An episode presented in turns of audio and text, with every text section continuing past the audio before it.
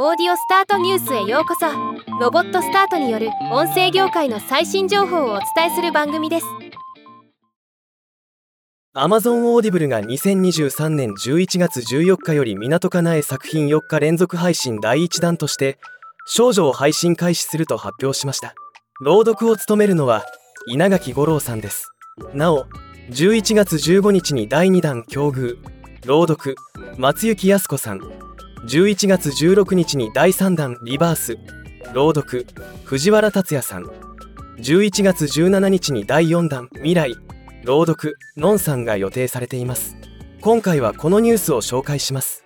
少女は湊かなえさんによる第2作目となる書き下ろしの長編ミステリー作品。2016年には映画化もされています。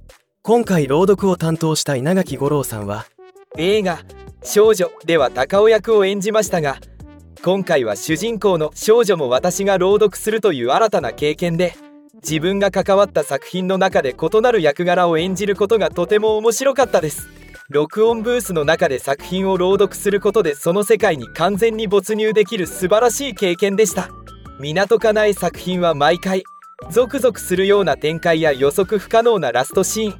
そして人間の本質を巧みに捉えた心理描写に驚かされます。ぜひ Audible でお楽しみください。とコメントしています。再生時間は8時間46分となっています。ではまた。